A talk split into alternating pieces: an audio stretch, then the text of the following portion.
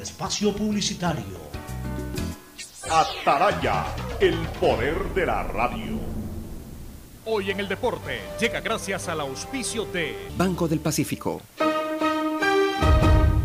13 de noviembre de 1964 nace Carlos Muñoz Martínez, delantero que con goles se ganó el cariño de los hinchas de Barcelona y del fútbol ecuatoriano. De Filambanco fue traspasado al cuadro amarillo en 1990, donde fue pilar para llevar a Barcelona a su primera final de Copa.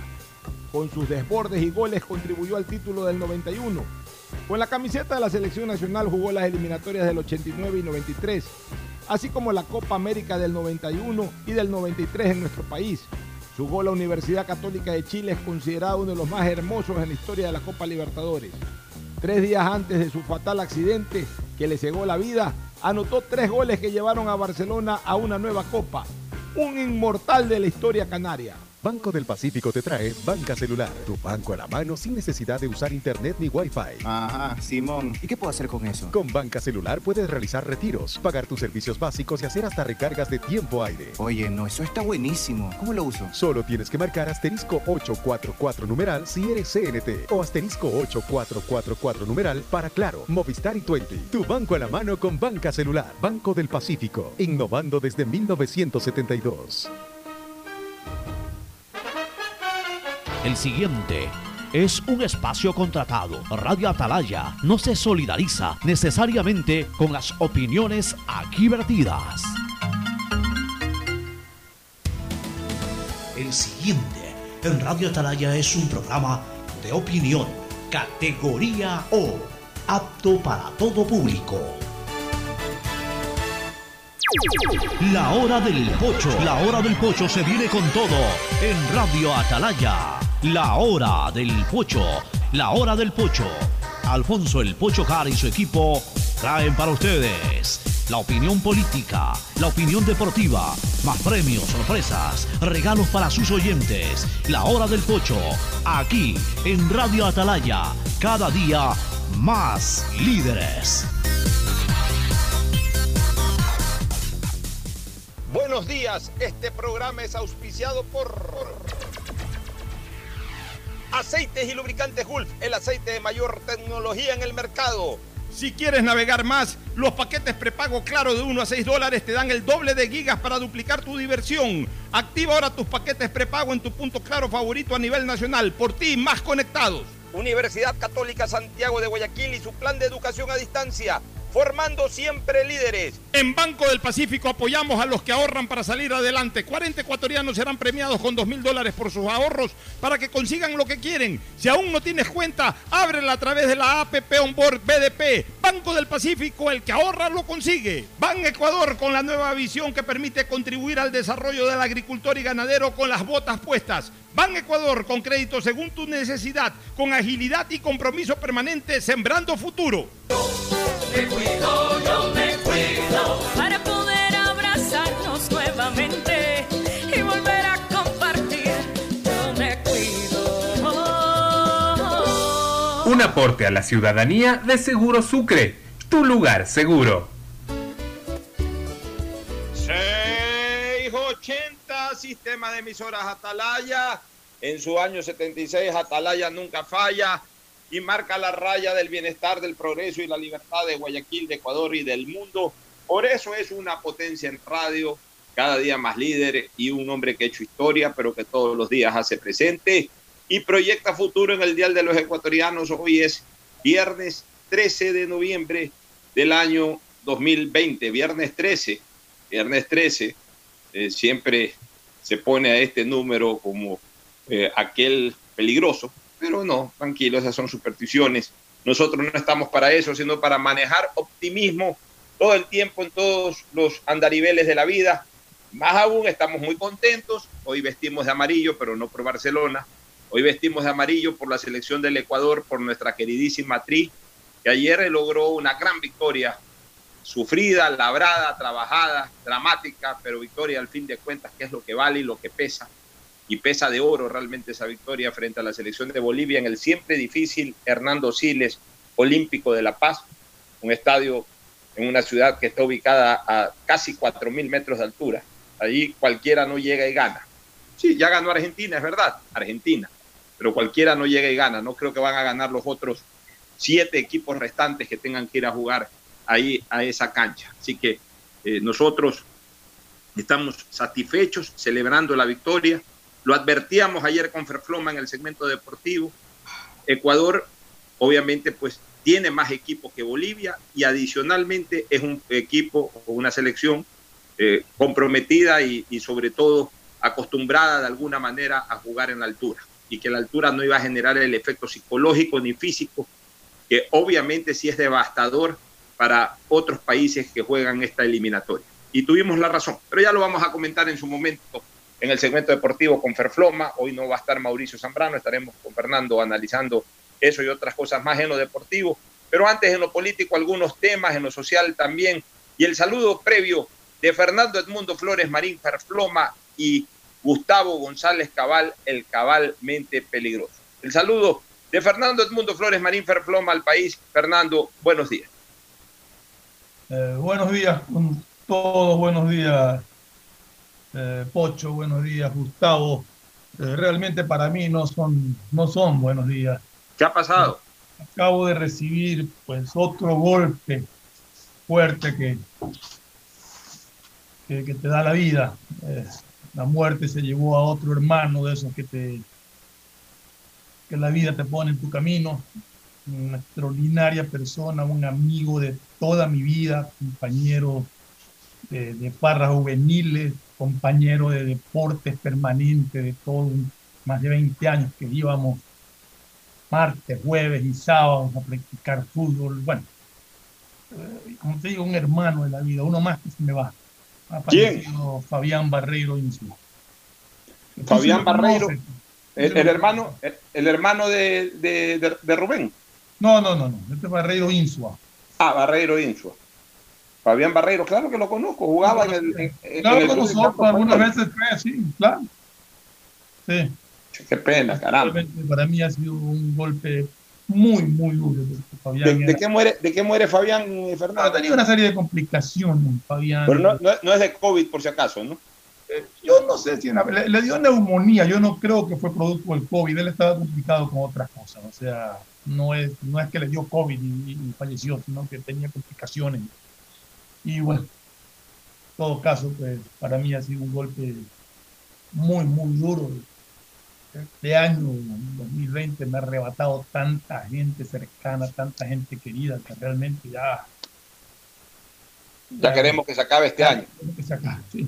Sí, ya queremos que se acabe este año. Inexistente para cosas buenas, aunque a pesar de todo algo se ha podido salir adelante, pero trágico y terrible para este tipo de cosas.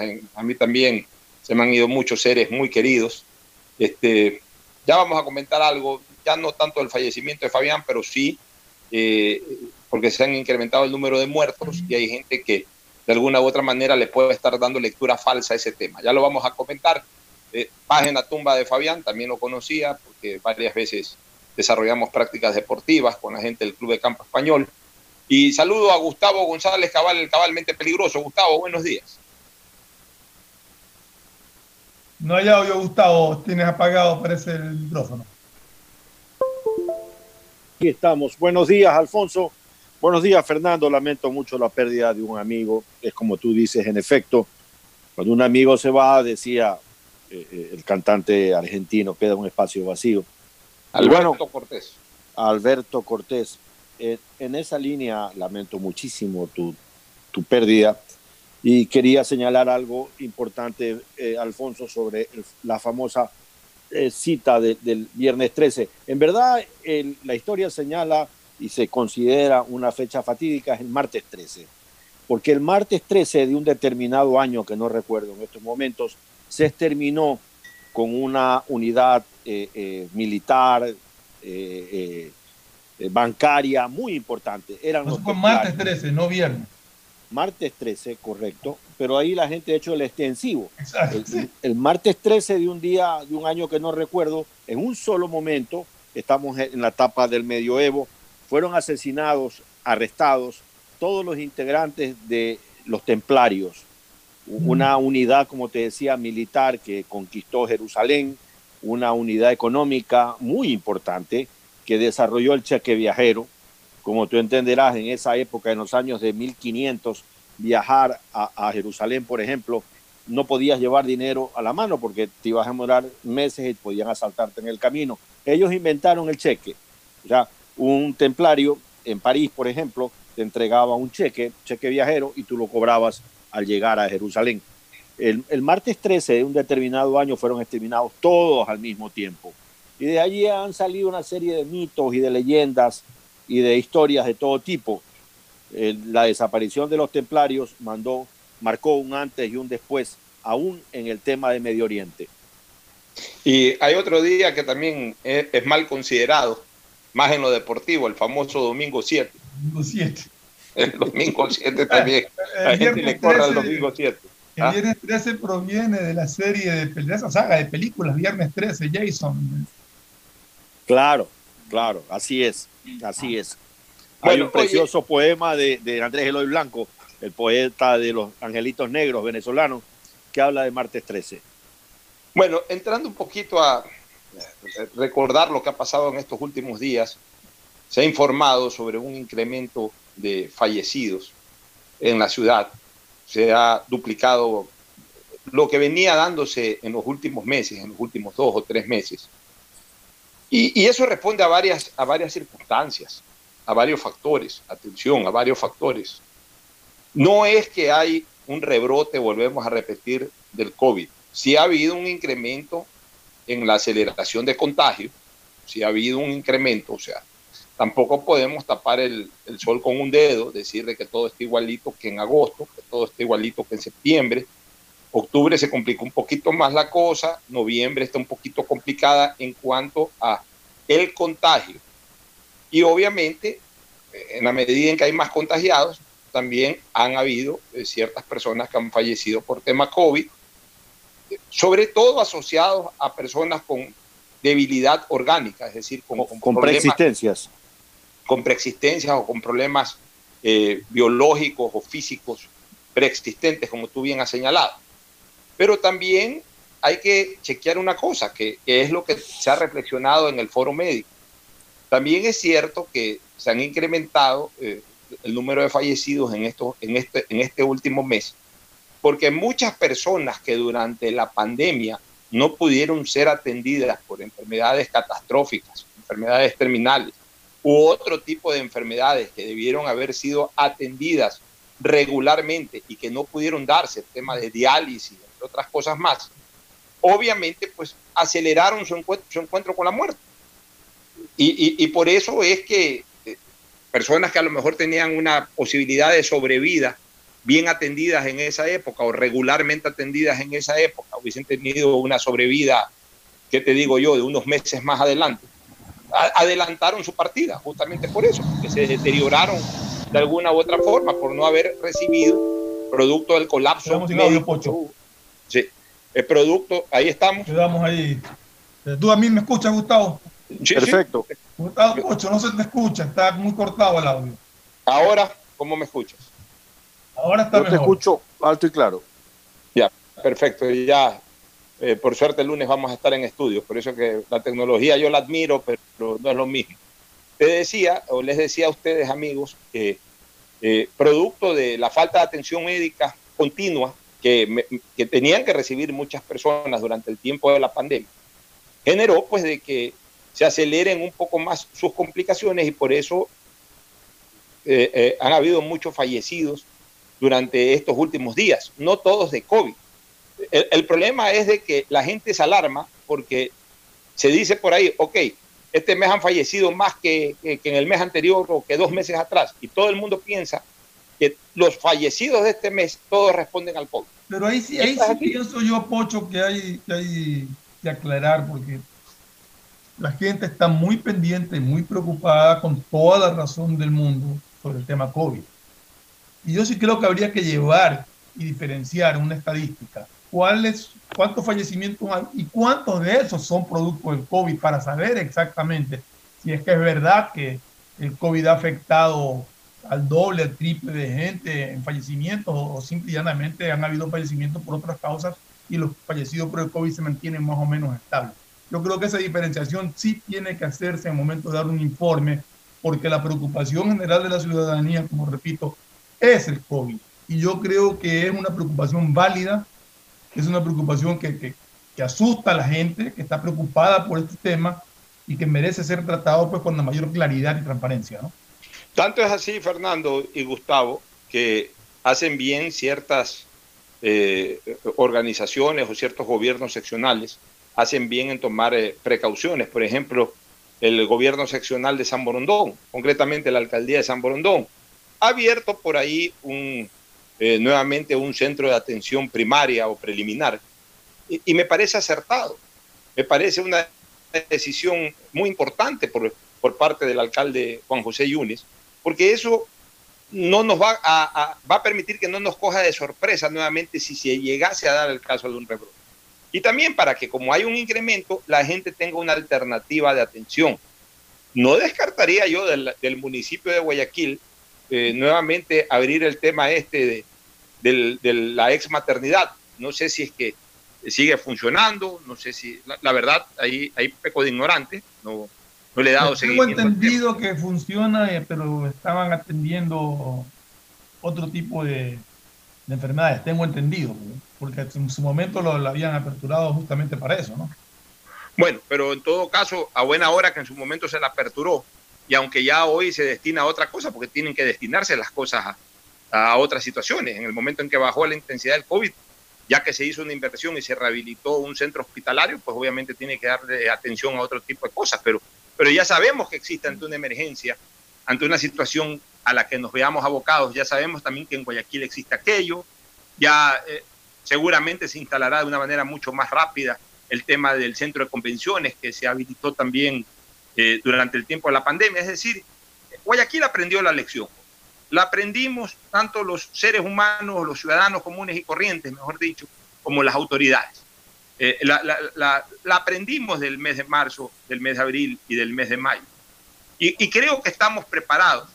Y creo que el comportamiento en términos generales de la ciudad ha sido bastante bueno. Por eso es que Guayaquil ha podido soportar eh, estoicamente el hecho de que esta pandemia no haya regresado con la virulencia y con la fuerza de antes. Ahora, estoy leyendo, estoy observando que en otras ciudades que fueron muy golpeadas también en el mes de marzo, casi paralelamente a Guayaquil, como Madrid, como Nueva York, eh, están tomando precauciones porque se, dan incrementos. O sea, lo, importante de aquí, el mensaje eh, importante, Fernando y Gustavo, es que no nos asustemos con el tema de los incrementos. Eso va a ser normal.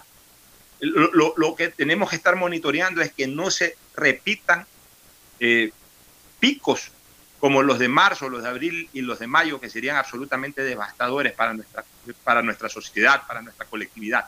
Pero de ahí, de que se van a incrementar en ciertos momentos, a lo mejor en enero, a lo mejor en diciembre. Acuérdate que ya tenemos cambio de temporada, ya entramos nuevamente al invierno, ya nuevamente están los mosquitos, ya nuevamente está el dengue, ya nuevamente están las lluvias, ya nuevamente está el calor. Todo eso conlleva incluso que otros virus como el de la influenza eh, hagan presencia. Entonces, eh, eh, el, el, el, el, dengue, entre otras cosas, o sea, tenemos que ser conscientes de que siempre vamos a estar a expensas de las enfermedades infectos contagiosos. Que no tenemos que asustarnos, pero tampoco tenemos que descuidarnos. Mantenernos siempre vigilantes, mantener el distanciamiento, no pensar que todo muerto que se muere es por COVID. Mira tú, mi primera pregunta cuando tú lamentablemente informas lo de Fabián Barreiro fue por COVID. Todo el mundo reacciona de esa manera. Oye, se murió mi compadre, ¿qué? De COVID. La gente está obviamente con los nervios de punta en ese sentido. Y, y, y está bien que estemos así, porque eso nos permite estar alerta. Otra cosa, Fernando, es comenzar a decirle a la gente que todo ha vuelto a marzo y abril. Eso no, porque si de por sí estamos con los nervios de punta, que nos lancen ese tipo de rumores, eso sí es nefasto, porque si no son fundamentados, nos llevan a un estado de alarma y a un estrés inmenso, que es perjudicial no solamente para la salud individual, sino para la salud colectiva. Mira, Pocho, yo creo que las autoridades, eh, más allá de cualquier cosa, están manejando bien el tema, están manejando bien en cuanto a la información, porque las autoridades no están Así es alarmando innecesariamente, están advirtiendo lo que está pasando y está pidiéndose a la ciudadanía y están dictándose normas y reglamentos para evitar justamente que esto se siga propagando. O sea, en ese sentido, yo sí felicito a las autoridades de San Borondón, de Guayaquil, por el manejo que están haciendo. El resto es nuestro, el resto es de la ciudadanía. La ciudadanía, si pasa algo, no tiene que echar la culpa a nadie más, sino asumir las responsabilidades de cada uno. La ciudadanía tiene que ser consciente de que esto es una enfermedad, un virus mortal, que está controlado por el momento y que ese control depende mucho de nosotros, del distanciamiento, del uso adecuado de las mascarillas, del, de la higiene personal permanente. Entonces, eso de ahí ya es muy difícil que la autoridad pueda tener a, un policía al lado de cada uno viendo que cumpla o que no cumpla. Eso ya es responsabilidad de uno. Y no, y no para con uno, sino para con los demás, para con la familia, más allá de, del cuidado que pueda tener por uno mismo. Entonces, eh, creo que, la, que lo que han hecho las autoridades de empezar a poner ciertas restricciones adicionales, de disminuir, de disminuir ciertos aporos y todo, es lo adecuado. Es lo adecuado para evitar justamente que esto se siga propagando. Leía que tanto en Tarifa como en el sector de la puntilla había un incremento acá en San Borondón de, de, de, del virus. Eh, no necesariamente he leído que, haya más muertos, ha habido incremento de contagiados. El contagio, pues,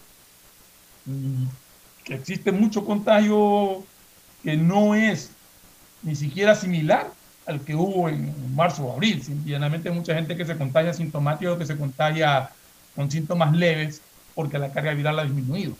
Pero, repito, esto depende exclusivamente o casi exclusivamente del cuidado que uno tenga del evitar las aglomeraciones, del estar evitando reuniones y fiestas. Ahorita no es el momento para eso. Eso ya Así más es. adelante llegará, pero ahorita no. Gustavo y Fernando, para que Gustavo también dé su opinión. Eh, mira, yo he estado en Estados Unidos ya 15, 16 días, 15 días hoy. Eh, estaré regresando el domingo, es decir, habré estado 17 días aquí en los Estados Unidos. Y te puedo decir de que aquí la gente en los Estados Unidos no está tan descuidada como por ahí se menciona o por ahí calculamos, porque en Estados Unidos hay, eh, han habido millones de infectados. Entonces, eh, también circulan, noti circulan noticias de que en Estados Unidos la gente es irresponsable, todo ese tipo de cosas. No es verdad. A mí me consta. Yo he estado en la ciudad de Miami, he estado en Tampa, he estado en Delray Beach, he estado en Fort Lauderdale, estoy aquí en Raleigh, Carolina del Norte. O sea, he estado en algunas ciudades y he estado en dos estados de este gran país del norte. Alfonso, gente... ¿cómo es el tema de los aeropuertos? Ya, Relátanos este... un poco la experiencia del aeropuerto de Guayaquil, de Miami. ¿Cómo mismo es el tema? Mira, en el tema de los aeropuertos es normal. Es normal. Eso sí, todo el mundo anda con mascarilla, la gente desembarca el avión con mascarilla. Pero aquí en Estados Unidos, ni en los aeropuertos, ni en ningún lugar te andan tomando temperatura, por ejemplo, a la entrada. No te andan tomando temperatura. ¿Te en algún lugar. Prueba? ¿Perdón? ¿Te exigen las pruebas en los vuelos internos? No, no, no te exigen prueba de nada. O sea, es normal como cualquier eh, momento de la vida. En eso no ha cambiado la cosa. Tampoco es que en todo sitio hay gel ni alcohol para estarse lavando las manos. En algunos sitios sí, en otros no. Pero lo que te quiero decir es que aquí la gente, a todo el mundo yo la veo con mascarilla. O sea, aquí tú en los aeropuertos, en las calles, en los locales, todo el mundo entra con mascarilla. En los, en los restaurantes que me ha tocado entrar, hay distanciamiento, pocas mesas ocupadas. Las mesas ocupadas no están sobrepobladas, sino que una mesa que normalmente pueden entrar 8 o 10 personas, hay 4 personas. Una mesa que pueden entrar 6 personas, hay 3 personas cuatro personas. Es decir, no, no, no, no, están cerca una mesa con otra.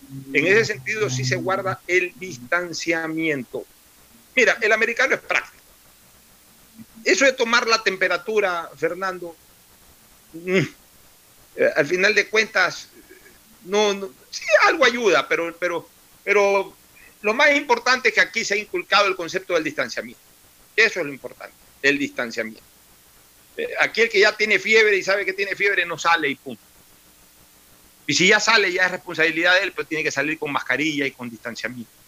O sea, aquí no es que, aquí no es que te toman la temperatura y si te ven que tienes fiebre no te dejan entrar. Aquí tú entras, sales, sales, entras, caminas por aquí, caminas por allá, pero todo el mundo lo hace con mascarilla. Todo el mundo se cuida. A pesar de aquello, por supuesto, hay millones de personas infectadas. Ahora, hay millones de personas infectadas porque este es un país de 300 y pico de millones de habitantes, ¿verdad? Por supuesto. Ya, y hay millones de infectados porque, eh, detectados porque aquí se han hecho 40 millones de pruebas. O sea, aquí estamos hablando pues de que al final de cuentas el porcentaje de infectados de pruebas versus la población podría ser de aproximadamente un 8 o 9% de la población que se ha infectado.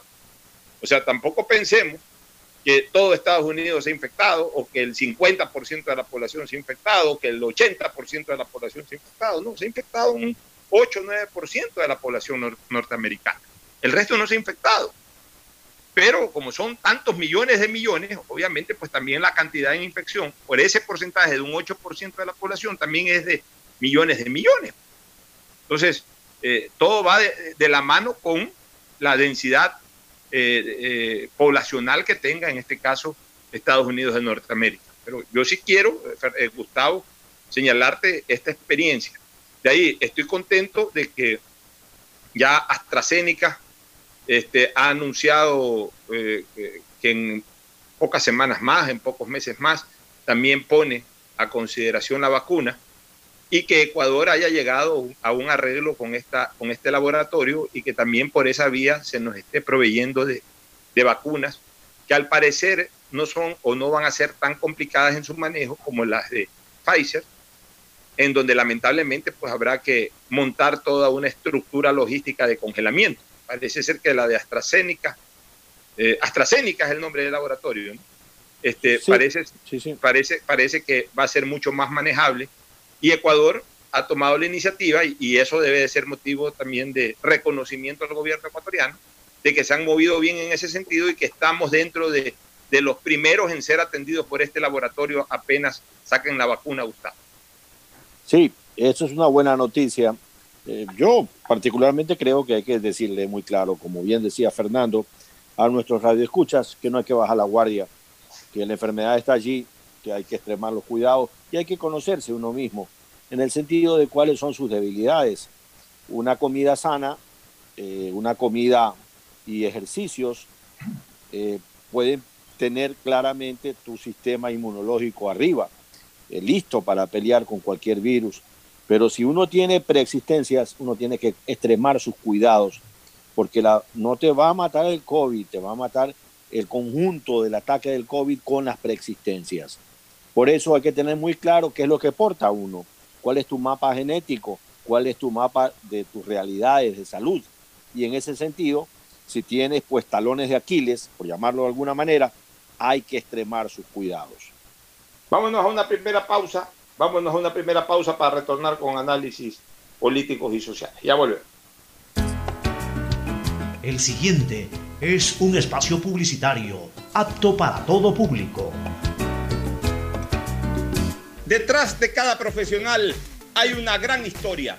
Aprende, experimenta y crea la tuya. Estudia a distancia en la Universidad Católica Santiago de Guayaquil Contamos con las carreras de marketing, administración de empresa, emprendimiento e innovación social, turismo, contabilidad y auditoría, trabajo social y derecho.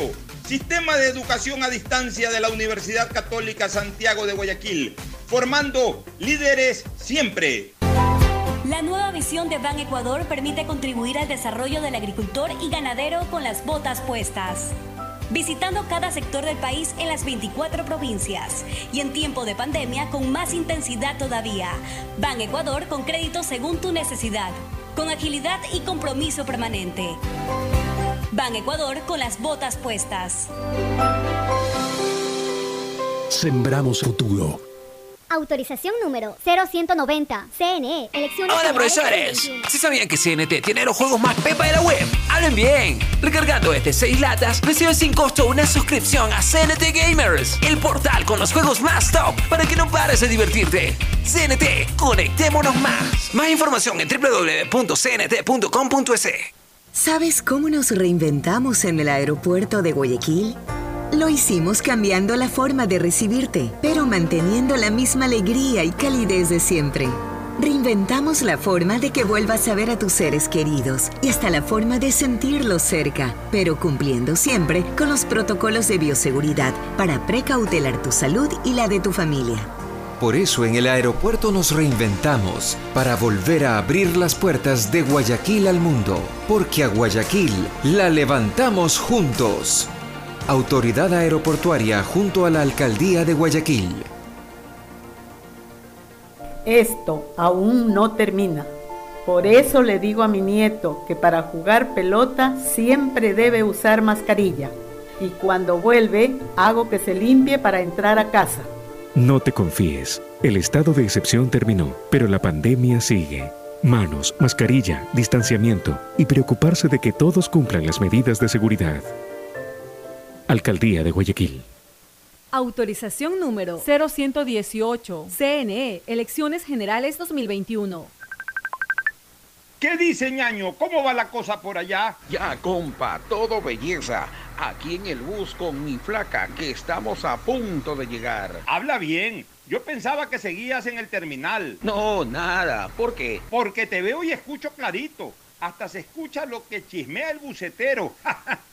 lo que pasa, brother, es que activé un paquete prepago de Claro que ahora me da el doble de gigas en paquetes de 1 a 6 dólares. Así que donde esté tengo señal para videollamar. Visa nota, próxima semana me voy a la playa. ¿Dónde lo compro? En todos lados, hasta en Super Easy y en Agripag, mi ñaño, facilito. Ya vamos a llegar. Bueno, hablamos luego, ñaño, que ya llegué. De una, ñaño. si quieres estudiar, tener flexibilidad horaria y escoger tu futuro, en la Universidad Católica De Guayaquil trabajamos por el progreso en la educación, ofreciendo cada día la mejor calidad. Estamos a un clic de distancia. Contamos con las carreras de marketing, administración de empresa, emprendimiento e innovación social, turismo, contabilidad y auditoría, trabajo social y derecho. Sistema de Educación a Distancia de la Universidad Católica Santiago de Guayaquil, formando líderes siempre. ¿Qué más, mi Harrison Ford? ¿Y vos? ¿Ya te cambiaste a CNT? ¡Vivo, vivo! Compra tu chip CNT prepago, que incluye más de 3 gigas para que navegues por 7 días y sigas vacilando tu patín en todas tus redes. CNT, conectémonos más. Más información en www.cnt.com.es. La nueva visión de Ban Ecuador permite contribuir al desarrollo del agricultor y ganadero con las botas puestas. Visitando cada sector del país en las 24 provincias y en tiempo de pandemia con más intensidad todavía. Ban Ecuador con crédito según tu necesidad, con agilidad y compromiso permanente. Ban Ecuador con las botas puestas. Sembramos futuro. Autorización número 0190. CNE, Elecciones En Generales. Banco del Pacífico sabemos que el que ahorra lo consigue. Por eso premiaremos a 40 ecuatorianos con 2 mil dólares cada uno para que consigan eso que tanto quieren. Participa acumulando 300 dólares en tu cuenta hasta enero de 2021. Además, hay 150 tarjetas de regalos e incrementa 100 dólares mensuales. Ahorra a través de nuestros canales digitales.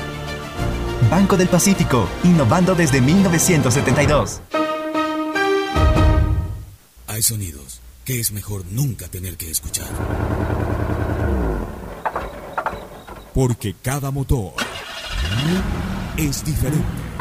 Desde hace 104 años, Lubricantes Gulf mantiene la más alta tecnología y calidad en línea de aceites para motores a diésel y gasolina. Está hecho con una fórmula especial para dar excelente protección a todo tipo de motores, evitando el desgaste prematuro de pistones, anillos y árbol de levas, ayudando a mantener limpio el motor y libre de depósitos que se forman por las altas o bajas temperaturas. Dele a su motor lo que se merece. Lubricantes Gulf, la más alta tecnología en lubricación. 104 años preservando la vida de su motor. Lubricantes Gulf. Gulf es más lubricante.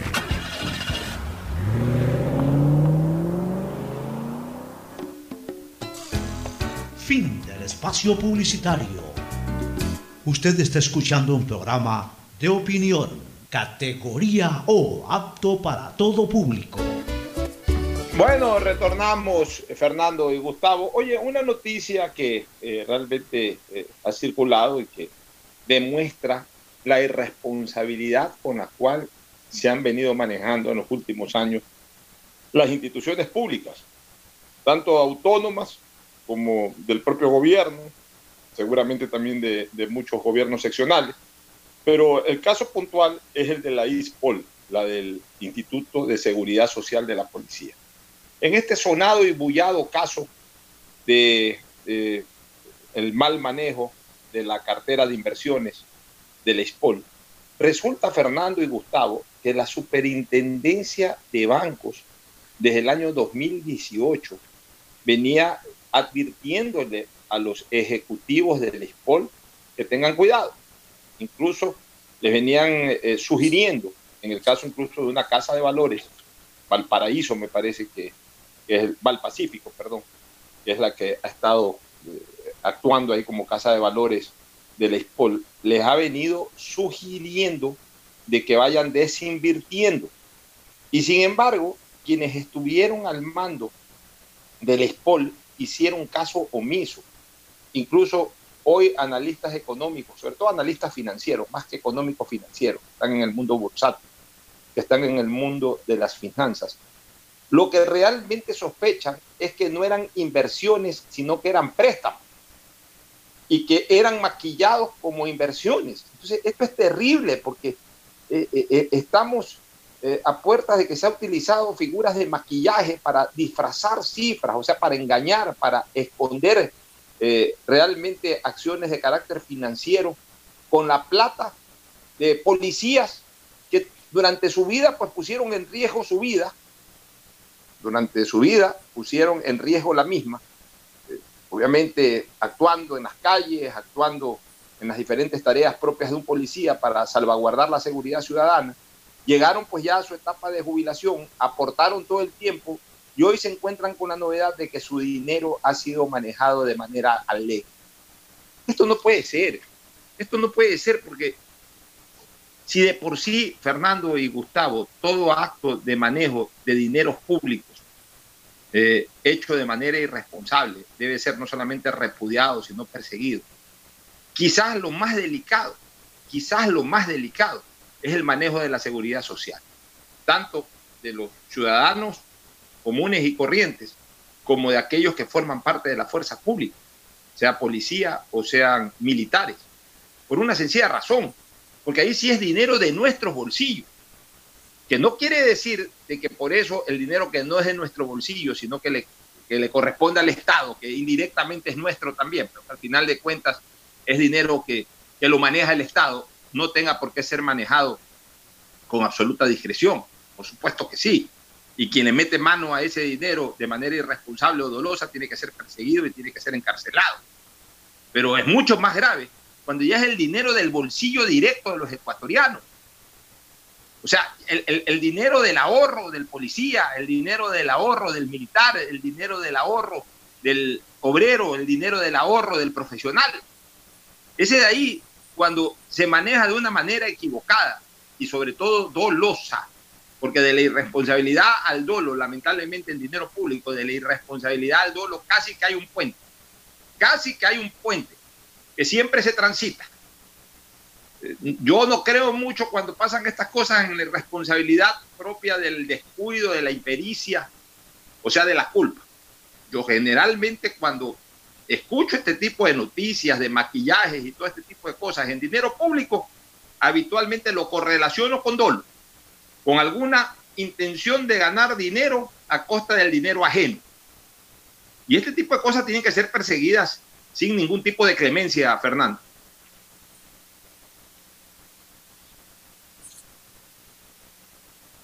Fernando. Sí, sí, sí, estoy completamente de acuerdo, te decía. Eh, en, realidad, eh, esto tiene que ser investigado a fondo. Tiene que ser investigado a fondo porque más allá de, de que lo hayan utilizado de préstamo, lo cual ya es incorrecto, a mí me huele mal. Como dice, algo huele mal en Dinamarca, algo así dice un conocido dicho.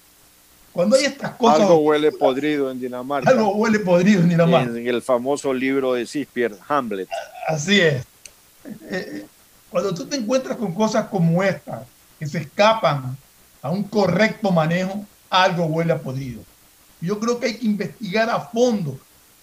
Pero, pero las sanciones en este país tienen que ser mucho más drásticas, porque aquí tenemos unas leyes que te permiten una serie de, de rebajas en condenas, de que si tanto tiempo tú solamente puedes estar tanto tiempo detenido, que son irrisorias. O sea, yo creo que tenemos que endurecer muchísimo nuestras leyes para poder ejercer una presión sobre aquellos que cometen este tipo de, de actos. Vamos a ver, ojalá que investiguen a fondo a ver qué es lo que hay en realidad acá. Si es solamente un error en el manejo, lo cual ya es también sancionado, si es que es un error eh, o un manejo indebido de fondos por esto, o si hay algo más. Ojalá que encontremos respuesta a eso. Así es, y Gustavo, ya de una vez por todas también saber quiénes son los responsables.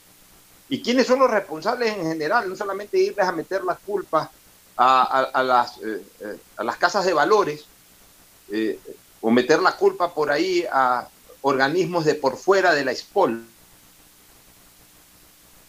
sino también qué pasó al interior de la ISPOL y quiénes son los responsables en general, desde quién ha presidido el directorio de la ISPOL durante todos estos últimos años, no solamente de este año, el año pasado, sino en los últimos años, y quiénes han manejado el Instituto de Seguridad Social. Pues ya, ya el país necesita respuestas cuando las mismas están en las altas esferas. En el tema de los hospitales se frenaron hasta Mendoza.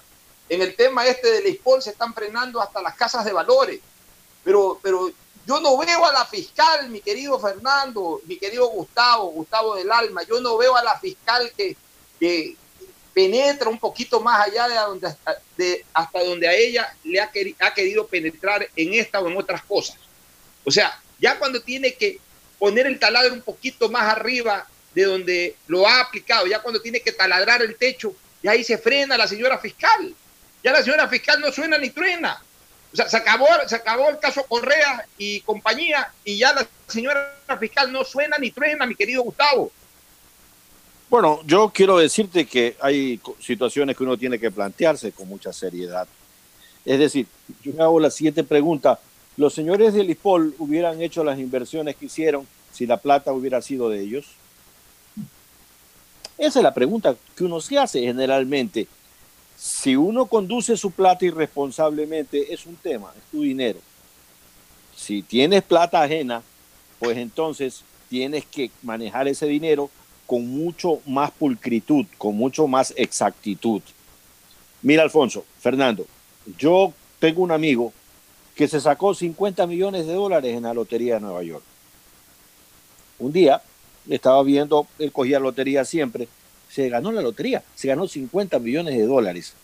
Y ese amigo, ese amigo, imagínate, decide, pues no va a esperar 20 años, tú sabes, te ganas la lotería, te la van prorrogando por 20 años.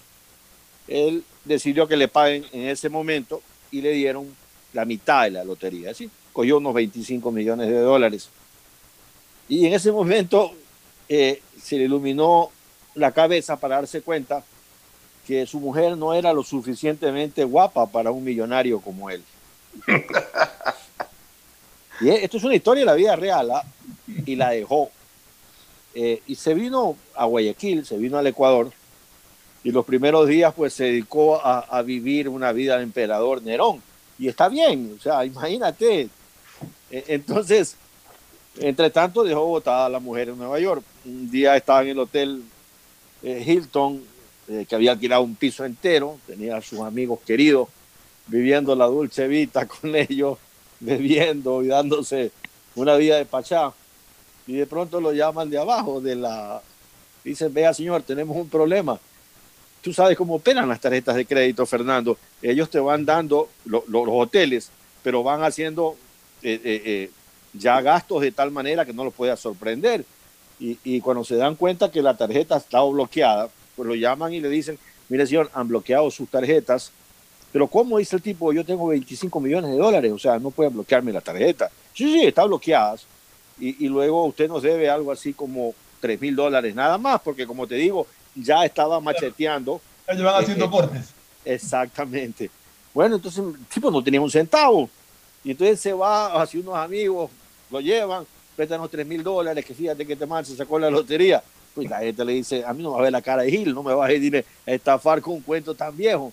Y bueno, y así fue muy duro conseguir esos tres mil dólares hasta que un amigo de estos que, que estaba, estos contertulios que andaban con él, cogió y puso la plata y él se regresó a Nueva York.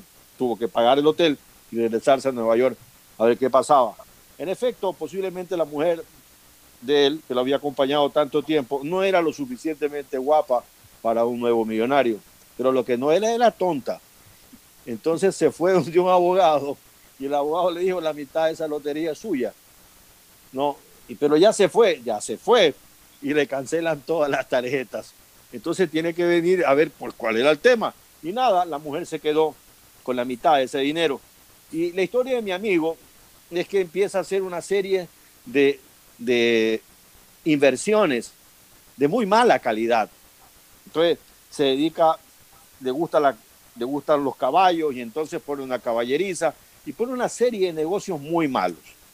La plata como llegó se le fue yendo y actualmente creo que tiene algo suficiente como para vivir sus últimos años, pero no es el, grueso del dinero que lo despilfarró con malas inversiones. Imagínate que, que invierte en la bolsa, lo que hacen los nuevos, los ricos, invierten en la bolsa, entonces la bolsa gana o la bolsa pierde, pero cuando no sabes el tema vas a perder. Entonces, si hay dinero que no es tuyo, que es de los policías que están haciendo su trabajo, unos con mayor interés que otros, pero están haciendo su trabajo, ese dinero es sagrado. Ese dinero no lo puede invertir un señor oficial que llega a ese cargo porque alguien lo designó, porque así llegó el tema de las decisiones políticas en un mando que debería ser lo más profesional posible. Entonces llega un señor coronel que de esto no sabe nada, porque no lo sabe, como yo no lo sé tampoco. Si a mí me dicen aquí está el dinero del ISPOL, manéjelo, ¿sabes lo que voy a hacer yo, no? Voy a llamar a Jorge Gallardo Zavala, por decirte. Voy a llamar a Alberto Dají Garzosi, por decirte. Y lo voy a sentar al lado mío y le voy a decir, explíqueme como que si yo fuera un muchacho de sexto grado, cómo debo invertir este dinero que debe estar ganando buenos intereses y deben estar lo más protegidos que se pueda. Si a mí mañana me designan presidente del IPOL, voy a hacer exactamente lo mismo. No voy a aceptar que un coronel o un general de policía me, me, diga algo que él no sabe, porque no está preparado para esto. Y lo mismo le pasa a los militares. Claro, los militares tienen una regla que lo saben los jesuitas, y tú eres jesuita, Alfonso, y es, en caso de duda, abstente. En esa línea ellos son muy conservadores en sus inversiones. Invierten el dinero solamente en bancos AAA y, y invierten en papeles que solamente los otorga el gobierno del Ecuador. Ellos compran bonos del Ecuador y además esos bonos del Ecuador son un porcentaje muy pequeño de su capital, porque la mayoría de su capital lo usan el, ISFA en darle créditos hipotecarios a sus soldados, a sus sargentos, a sus oficiales, porque consideran que es un buen negocio, no es que es fácil descontarle de su sueldo o de lo que tienen que recibir el dinero que están prestando. Ese es el tema y aquí ya me están dando duro porque estoy gritando. Bueno, dile que se queden tranquilos ahí, mi querido Gustavo, tú también. Eh, oye, otro tema que es importante, eh, los condenados, ya son condenados por la Corte Nacional de Justicia y están cumpliendo su condena, algunos, otros están prófugos, pero que ya en este momento desde lo jurisdiccional, desde, desde, la justicia ordinaria ya no pueden hacer absolutamente nada. Han presentado una acción extraordinaria de protección, 20 de los 22. Las únicas personas que no lo han hecho han sido la, la asistente de la señora Pamela Martínez, cuyo nombre no recuerdo en este momento, y uno de los empresarios, que tienen penas ya muy cortas y que seguramente han decidido cumplir. Los otros, desde el expresidente Correa, ex vicepresidente Glass, Alexis Mera y todos los demás condenados, privados y, y del sector público, han presentado una acción extraordinaria de protección. Esta acción extraordinaria de protección es bueno volverle a repetir a, nuestros oyentes cuál es el efecto de haber presentado esta acción extraordinaria de protección. Es una acción ante la Corte Constitucional en donde se discute la calidad del manejo constitucional, de los derechos constitucionales durante el proceso. Es decir, eh, tendrán que argumentar que hubo violaciones de carácter constitucional dentro del proceso por parte de los jueces jurisdiccionales. Y la Corte Constitucional tiene varias instancias. La primera, la de la simple recepción de la acción extraordinaria de protección, que es lo que ya se ha dado, van a ventanilla, dejan en ventanilla y de ventanilla pasa a secretaría. La segunda, va a una sala de admisión cada una de estas eh, acciones extraordinarias. Las salas de admisión están a tiempo completo, tienen guardias, es decir, cada, cada dos semanas o cada tres semanas hay un tridente de jueces constitucionales que, que están al mando de esa sala de admisión, revisan los casos. Eh, a veces en ese tiempo despachan, normalmente no es así, pero al final de cuentas, en algún momento la sala de admisión se pronuncia Eh, Pocho, una si pregunta, es que es admisible. Una pregunta ahí. ¿Hay Sí. un juez ponente en esto o, o son todos? sí, sí, sí. Sí, sí, en la sala, en la sala de admisión hay un juez ponente, por supuesto. Ya, eh, el juez ponente prepara el, el borrador, en su momento lo hace conocer a los otros dos jueces en la sala de admisión y resuelve. A partir de que resuelven, a partir de que resuelven, este, eh, admitir o inadmitir, si inadmiten, ahí muere el tema, no es apelable. Si no inadmiten, si por el contrario admiten, el tema pasa al pleno de la Corte Constitucional. Ya no va a ser tratado por una sala de tres, sino por un pleno de nueve. En algún momento lo ponen en el orden del día y en algún momento resuelve el pleno de la Corte Constitucional. Durante toda esta fase, que no es corta, sino larga, no se altera en nada la ejecución de la sentencia que de hecho ya se ejecutó en algunos y tiene que ejecutarse en otros. Es decir, eh, como no es una acción dentro del mismo órgano, que en este caso es la Corte Nacional de Justicia, ya no se frena nada.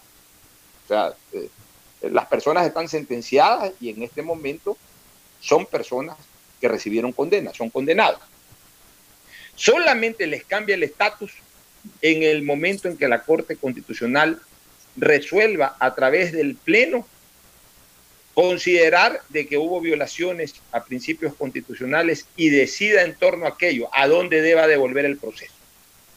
En qué instancia del proceso tiene que volver a fojas X, a foja cero, que todo tiene que comenzar de nuevo, a fojas eh, tal o cual dentro del primer eh, nivel, dentro del segundo nivel, etc.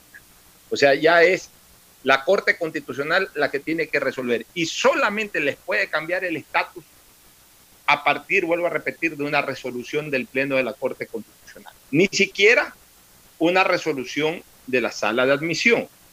Porque la sala de admisión, y eso es importante que también se sepa, la sala de admisión no observa fondo, sino que observa forma. Es decir, si está bien planteado el recurso, si el recurso cabe en su planteamiento, generalmente se admite y pasa al Pleno. Es el Pleno el que analiza el fondo. Pregunta.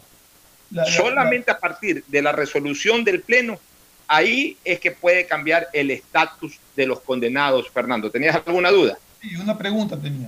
Eh, eh, aquí no se anula la sentencia, simple y llanamente regresa a foja cero, como dice, para que se vuelva a hacer todo el trámite o se regresa al, al- al punto en que supuestamente hubo una violación. Claro, regresa, regresa O es que anulan la- el juicio ni la sentencia. No, normalmente no.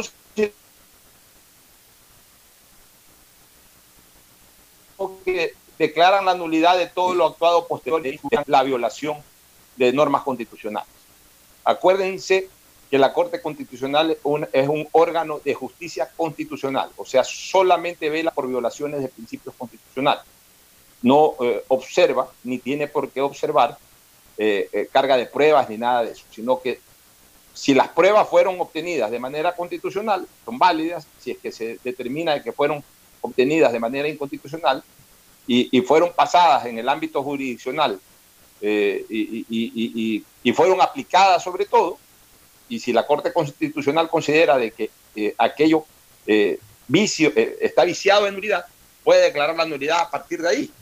Entonces, aquí lo importante, Fernando, es de que se tenga conciencia de que si bien es cierto que el tema ya está ejecutado en la función judicial y ya es cosa juzgada, el sistema garantista de nuestra constitución ha permitido esta acción extraordinaria de protección en un momento determinado puede hacer cambiar aquello. ¿Y por qué lo digo? Porque, porque esto va a ir mucho de la mano política en el fondo. Pero esto no lleva o no es un paso necesario para posteriormente presentar un reclamo ante cortes internacionales, agotar todas las instancias locales, entre esos esta de aquí.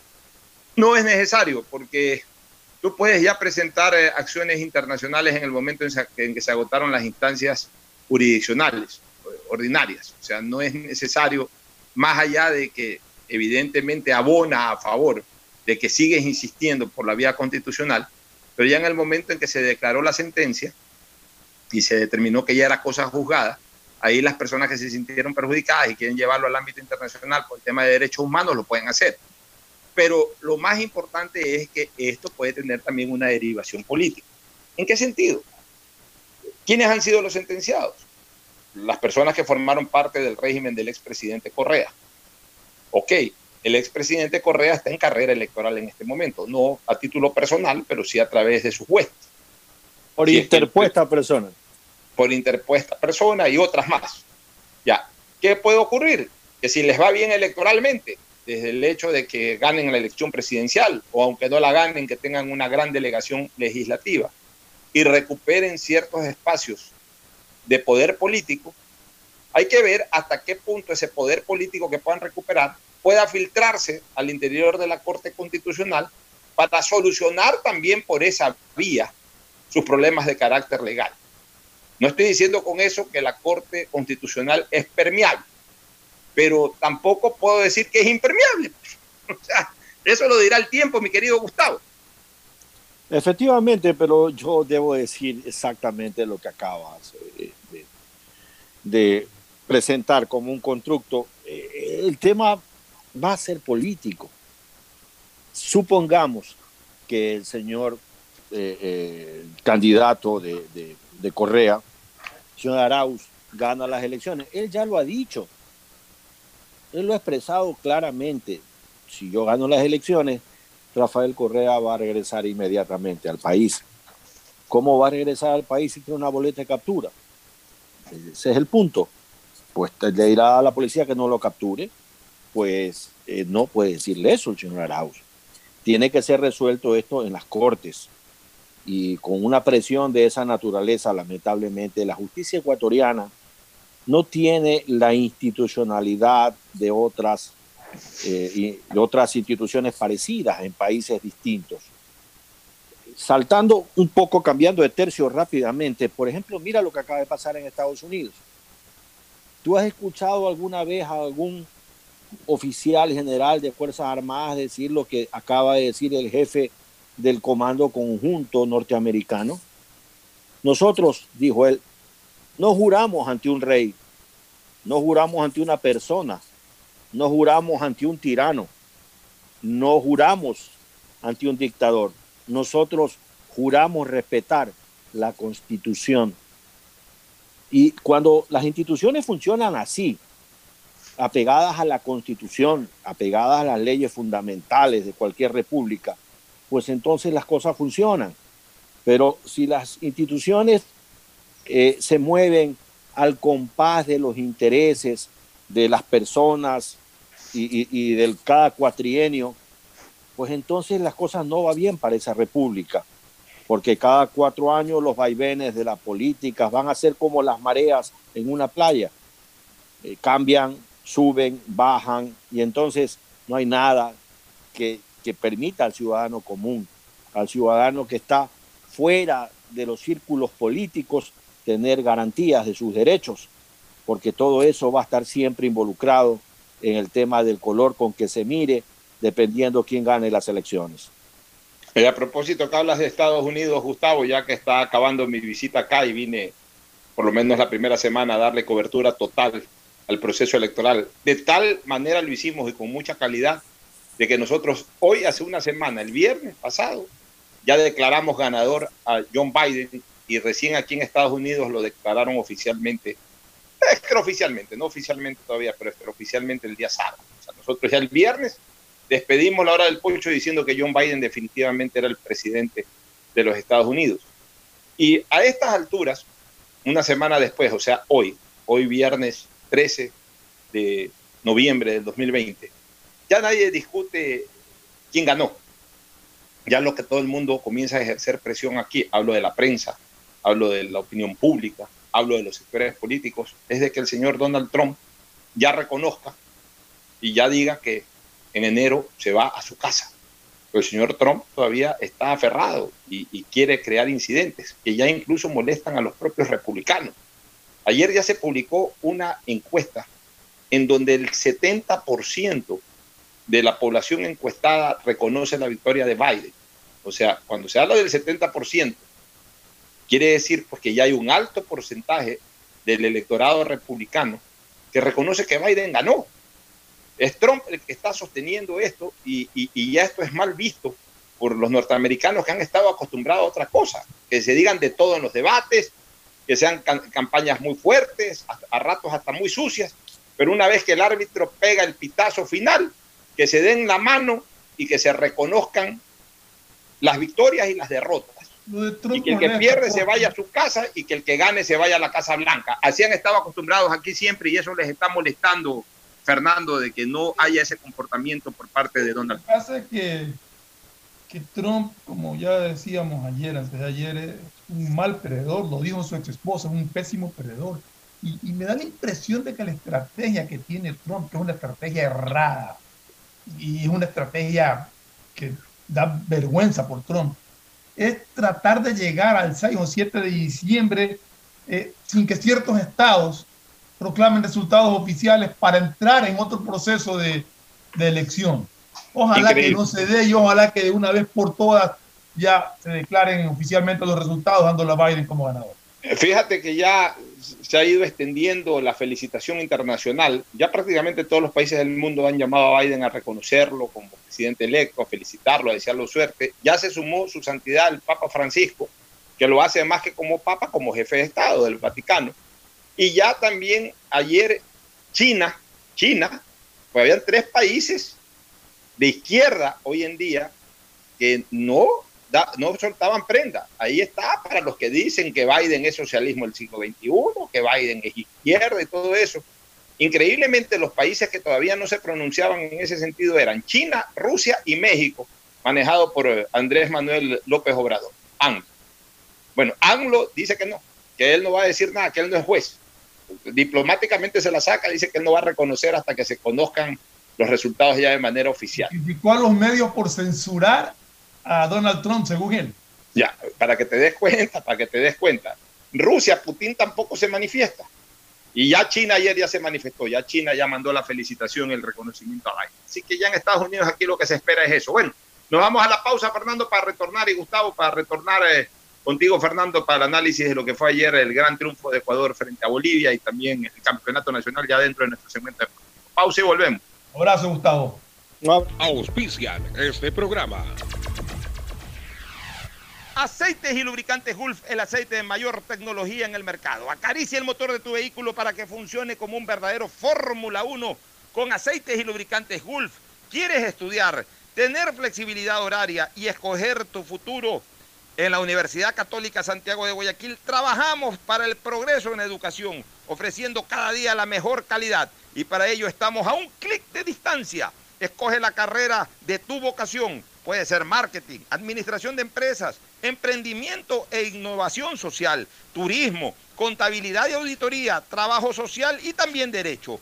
Consulta en nuestra página web mayor información y esquemas de admisión. Universidad Católica Santiago de Guayaquil, formando siempre líderes. En Banco del Pacífico apoyamos a todos aquellos que ahorran para salir adelante. Por eso tú puedes ser uno de los 40 ecuatorianos que premiaremos con 2 mil dólares para que consigas lo que tanto quieres. Además, participa por 150 tarjetas de regalo, incrementando en tu cuenta 100 dólares en octubre, noviembre y diciembre. Descarga mi ahorro cuenta Programa tu ahorro y empieza a participar. En Banco del Pacífico, el que ahorra lo consigue. Si quieres navegar más, los paquetes prepago Claro de 1 a 6 dólares te dan el doble de gigas para duplicar tu diversión. Porque en Claro sí puedes disfrutar del doble de videos, posteos y memes a más velocidad. Y además te damos gigas gratis para hablar o videollamar sin parar por WhatsApp y Facebook Messenger desde donde tú estés. Activa ahora tus paquetes prepago en tu punto claro favorito a nivel nacional. Por ti, más conectados.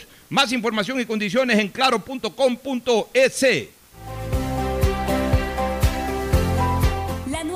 de Ban Ecuador permite contribuir al desarrollo del agricultor y ganadero con las botas puestas visitando cada sector del país en las 24 provincias y en tiempo de pandemia con más intensidad todavía. Ban Ecuador con crédito según tu necesidad, con agilidad y compromiso permanente. Ban Ecuador con las botas puestas. Sembramos futuro. Me cuido, yo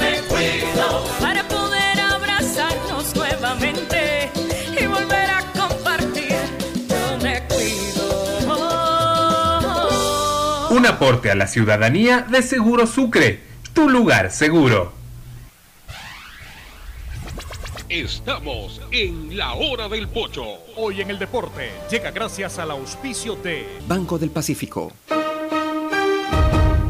13 de noviembre de 1964 nace Carlos Muñoz Martínez, delantero que con goles se ganó el cariño de los hinchas de Barcelona y del fútbol ecuatoriano.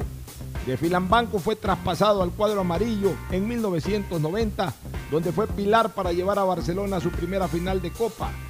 Con sus desbordes y goles contribuyó al título del 91. Con la camiseta de la selección nacional jugó las eliminatorias del 89 y 93, así como la Copa América del 91 y del 93 en nuestro país. Su gol a Universidad Católica de Chile es considerado uno de los más hermosos en la historia de la Copa Libertadores. Tres días antes de su fatal accidente que le cegó la vida, anotó tres goles que llevaron a Barcelona a una nueva Copa. Un inmortal de la historia canaria.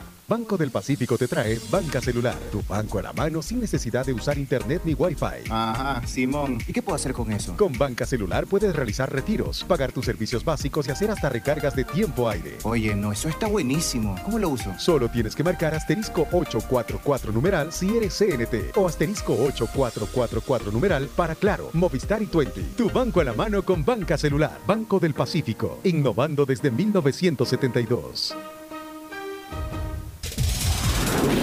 En la hora del pocho presentamos Deportes, Deportes.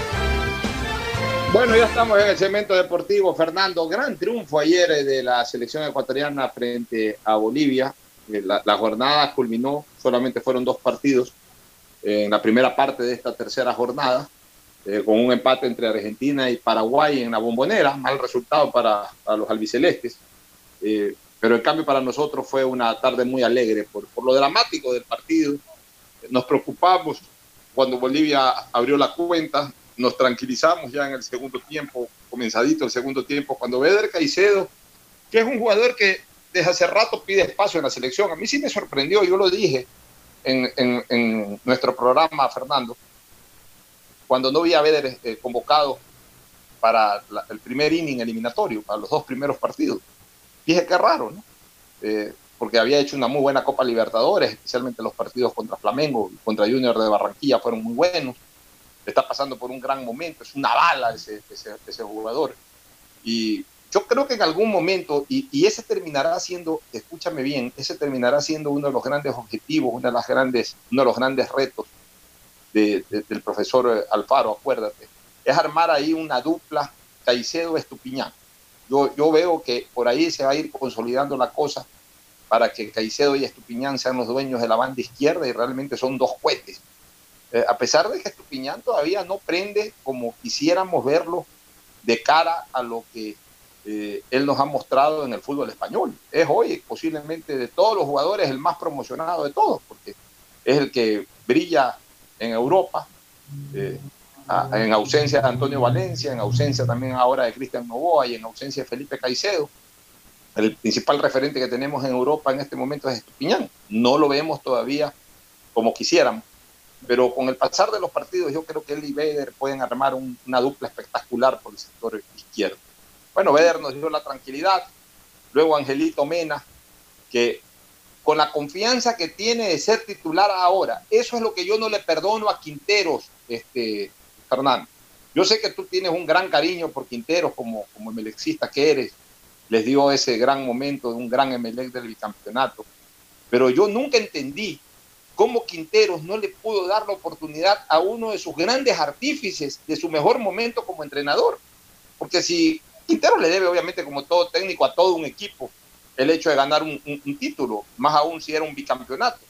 Pero si a un par de jugadores Quinteros les, debía básicamente ese bicampeonato, eran a Mena y a Miller Bolaños. Y a ninguno de los dos, ojo, a ninguno de los dos, pero mucho menos a Mena, le dio la confianza que, que Mena merecía en la eliminatoria pasada. Ahora que ya Mena se sabe eh, dueño del puesto, porque está pasando por un gran nivel internacional, porque lo ha venido sosteniendo además durante varios años, jugando muy bien en el fútbol mexicano. Ya, ya cae por su peso que él tiene que ser titular indiscutible dentro de la selección. Ya él se siente titular, se siente dueño de su puesto y, lo está demostrando con goles y buen fútbol. Entonces, cuando Mena puso el segundo, pues nos tranquilizamos, nos, nos alegramos ya, nos tranquilizamos con el empate, nos alegramos con el gol de Mena, volvimos a caernos un poquito con el empate de, Martí- de Moreno Martins, que para mí es un centro delantero espectacular. Hoy día puse un tweet como barcelonista, yo soñaría ver un Moreno Martins, por ejemplo, vistiendo la amarilla. Es un crack ese, ese centro delantero. Pero también ante la pasividad de una defensa, especialmente de, de Arriaga, que sigo sosteniendo, ese es otro de los que yo esperaba más y no nos ha demostrado eh, ese nivel de juego que en algún momento incluso hasta en la eliminatoria pasada en los últimos partidos nos mostró en donde tuvo la oportunidad de jugar dos o tres partidos. Y al final pues eh, se dio la posibilidad del penal gracias a una gran jugada de Mena y la excelente ejecución de Carlitos Grueso para poner el 3 por 2 definitivo. Victoria en la altura, victoria de altura, mi querido Ferflón. Sí, Pocho, que hay algunas cosas que que analizar. Eh, partiendo del punto de que al profesor Alfaro se le cayó la alineación en último momento con la enfermedad, que no sabemos exactamente, no sé hasta dónde ha llegado. Eh, Ener Valencia, que era fijo, porque su dupla ataque era Ener con, con Michael Estrada. Ener amaneció con fiebre, un, un cuadro febril que lo marginó de la competencia y lo llevó, y Pablo Campana también se lesionó, lo llevó a, a- Leonardo Campana. a- Leonardo Campana, perdón, también se lesionó y lo llevó a poner a Sornosa que tuvo un buen partido eh, con unos pases muy precisos y todo. Muy buen partido de Sornosa. Sí, muy buen partido de Sornosa. En, en la banda derecha yo lo que me noté, bueno, primero en las dos bandas, lo que sí noté en el primer tiempo es que los laterales no pasaban, estaban como frenados, como que habían tenido indicaciones de, de no arriesgar demasiado. Estaban aguantados y las pocas veces que quiso pasar eh, Vader se topaba mucho con Estupiñán, se- se- como que se chocaban, como que no tenían una comprensión exacta. A raíz del También, gol, también pre- Fernando, también precautelar físico, porque acuérdate que el marcador de punta, si sube y baja, es uno de los que mayor desgaste tiene, porque se corre la longitud de la cancha. ¿no? Sí, pero, pero, pero te digo, es lo que se vio. En el, eh, en el segundo tiempo, ya con el marcador en contra, pasaron mucho más. Y eso facilitó también mucho la labor de, de- de- de- ataque del equipo. Eh, excelente para mí, muy buen partido de Ángel Mena. Como tú dices, la confianza que tiene y es el hombre que te hace la pausa, que te maneja la pelota, que, te, que no solamente va por la banda, sino que ya corre, va hacia el centro. Eh, en el gol tiene una claridad para definir porque se, él no busca la raya de fondo donde no hubiera tenido más, más opciones que pegarle al palo donde hubiera estado parado el arquero, sino que engancha hacia el centro como lo ha hecho, muchas- como lo ha hecho muchas veces. Engancha hacia el centro donde tiene un panorama para pegarle a cualquiera de los dos palos. Y coger un arquero que, que- que- no, va no sabe para dónde reaccionar en ese momento, le pegó abajo al palo, pegadita al, al palo. Un- para mí es un golazo de, de Ángel Mena, realmente. Eh, y si vamos a hablar de, de los que, entre comillas, quedaron algo debiendo, para mí creo que Michael Estrada rinde más de lo que nos rindió ayer, creo que tuvo un mal partido Michael Estrada, y Arriaga, que no sé por qué se complica a veces, no sé si son nervios o, o- o qué le pasa, pero son los dos puntos que yo creo que donde tiene que ajustar el, el profesor Alfaro, no digo cambiarlo, pero sí por lo menos ajustar el rendimiento. Posiblemente Michael Estrada, cuando tenga al lado a, a un jugador como, como Andrés Valencia o como Garcés, que tengo entendido que ha sido convocado para reemplazar a, a Pablo Campana por la lesión, tengo entendido. Eh, yo creo que va a sentirse más cómodo también Michael Estrada. Bueno, puede ser. Este, eh, yo pienso que eh, el equipo ecuatoriano logró algo que eh, en papeles era factible, pero en la práctica era difícil ganar en La Paz. Como yo ayer te lo decía, Fernando, no es lo mismo haber ganado en La Paz el 2001, el 2005 y el 2009, en donde por efectos del calendario jugábamos con Bolivia tres fechas antes del cierre, en La Paz ya un Bolivia totalmente eliminado, que en algunos casos jugaba hasta con, con jugadores pensando en un nuevo proceso eh, o con jugadores muy desmotivados, a jugar con Bolivia en La Paz al arranque de una eliminatoria en donde todavía las cosas están verdes y en donde se la juegan el todo por el todo. Tú dijiste algo hace un rato que, que es lo que yo venía pensando y es más o menos lo que, lo que di a entender eh, eh, en un tuit que puse. Ecuador le ganó a Bolivia, o sea, sacó los tres puntos en una cancha donde todos van a querer sacarlos y no todos los van a conseguir. Es que no los van a conseguir. No los van a conseguir. Recién van dos fechas de visita de local que ha jugado Bolivia. Ha perdido los dos partidos, pero perdió contra Argentina y ahora pierde contra Ecuador. Va- Vamos a ver cómo le va. Las demás selecciones van a tener un trabajo muy difícil, jugar a esa altura y, y- y sacar un resultado de tres puntos. A lo mucho quizás llegarán un empate, pero no es fácil para los que van a jugar allá. Vamos a ver cómo le va ahí a un Brasil. Que bueno, no me preocupa tanto Brasil, porque pero Brasil no lo veo como rival directo. Vamos a ver cómo le- Colombia, Vamos a ver cómo le va a Colombia, vamos a ver cómo le va a Paraguay, a Chile, vamos a ver cómo le va a Chile, vamos a ver cómo le va al propio Perú, vamos a ver eh, cómo le va a Uruguay, que tiene que ir a jugar allá. Esos sí son rivales directos nuestros. Entonces, eh, no todos van a sacar tres puntos. Ahora, Alfaro, que es un hombre serio, o sea, yo, yo estoy muy contento con el profesor Alfaro, indistintamente cómo le termine de ir, pero me gusta esa seriedad. O sea, al fin Ecuador recuperó seriedad en el manejo, en el manejo de, de su equipo. Quinteros era muy mediático. Quinteros, como ya vivía en Ecuador, como ya había hecho una gran trayectoria en Ecuador, respondía mucho a lo mediático. Bolillo, muy payasesco. Coche, pero, pero seamos justos, o sea, Quintero fue víctima de las circunstancias. Quintero nos dio un arranque espectacular que nos puso a soñar, sacó 12 Así puntos de es. 12, le ganó a Argentina en Argentina. Vino el problema del entonces presidente de la Federación Ecuatoriana de Fútbol, hubo el cambio de mando y la selección se vino abajo. O sea, para mí fue víctima de esa Per- perdió, circunstancia. perdió el control del camerino, pero era muy mediático. O sea, Quintero sí estaba muy pendiente, conocía a todo el mundo aquí, porque vivía aquí, pues entonces eh, se preocupaba de lo que decía el de aquí, el de allá, el de más allá, y se ponía mal genio, o cambiaba, pensaba. Eh, el Bolillo Gómez, muy, muy, muy, más que muy antiguo, muy queriendo gobernar eh, a la selección como en el año 2000, y han pasado 20 años y ya no cabía aquello. Yo lo veo a Alfaro un hombre moderno, pero serio. Pero no me has dicho nada de, del que inició el proceso del profesor Cruyff. Ah, no, pues ese no existió. Ese como el año 2020, dentro del 2020, no existió. ese no existió. Pero, pero eh, Alfaro yo lo veo un hombre serio, este, Fernando. O sea, y, eso me agrada, un tipo trabajador, un tipo eh, eh, eh, que tiene los pies sobre la tierra, que sabe lo que tiene y que, y que tiene mucha ambición de querer llegar lejos. Entonces, ayer él, él manejó una frase que es importante, los puntos de visitante son colchones, y en efecto son colchones, porque vamos a perder puntos de local. Dios quiera que no, pero tampoco es, es fácil ganar los nueve partidos de local. Ya ganamos uno, nos toca un partido durísimo contra Colombia. Contra Colombia en las estadísticas solamente hemos podido ganar una sola vez en los últimos 31 años. Fíjate tú, en los últimos 31 años de eliminatorias con Colombia, desde 1989 a la presente solamente le ganamos en eliminatoria a Alemania 2006. De ahí hemos empatado y perdido con los colombianos. La última eliminatoria nos metieron creo que 3 a 0, nos ganaron feo, nos ganaron 1 a 0, 2 a 0, no recuerdo, pues nos ganaron. Colombia es una selección durísima para nosotros en el estadio, en el estadio, en este caso ya no en el Atahualpa, sino va a ser en el estadio de Ponciano, en el estadio Rodrigo Paz, en el estadio de Quito, en- pero en la ciudad de Quito como local, Colombia siempre fue duro para nosotros.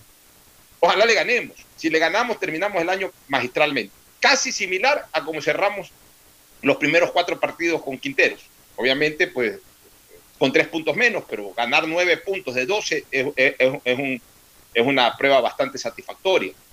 Este, pero, pero es real lo que dice este, el profesor Alfaro y por eso yo siempre, cuando analizo eliminatorias, a mí me gusta manejar eh, eh, lo que yo llamo los superávit o déficits. Y en base a los superávit o déficit voy proyectando la clasificación del Ecuador o el camino en la clasificación del Ecuador. ¿Y qué llamo yo los superávit o déficit? Comienzo a hacer la suma y resta de los puntos ganados afuera versus los puntos perdidos en casa. Y cuando estamos con superávit, es decir, de más uno hacia arriba, vamos bien. Cuando estamos con déficit, es decir, de cero hacia abajo, estamos mal y tenemos que compensar y tenemos que dar el brinco. Yo siempre digo, un equipo, eh, eh, esa es una tabla que yo tengo de, de, de monitorear la eliminatoria. Yo, eh, hay gente que dice, sí, que con 27 puntos, con 28 puntos, con 25 puntos, estás clasificado. Yo me voy más allá de eso. Yo siempre digo, a partir de más dos de superávit, estás peleando clasificación. Estás peleando en los primeros cuatro puestos. A partir de más dos. Es decir, en la suma de puntos ganados afuera versus los puntos perdidos en casa. Uno tiene que tener siempre un superávit. Y ese es el superávit, ese es el colchón que ayer habló este Alfaro. Por eso es que las victorias de visitante hay que valorarlas mucho, Fernando. Sí, mira, yo creo que Alfaro es un tipo muy serio, yo creo que es un, una persona que, que maneja hasta ahora muy bien el camerino y que es una persona que es muy cauta y muy, muy clara en sus declaraciones, en sus expresiones.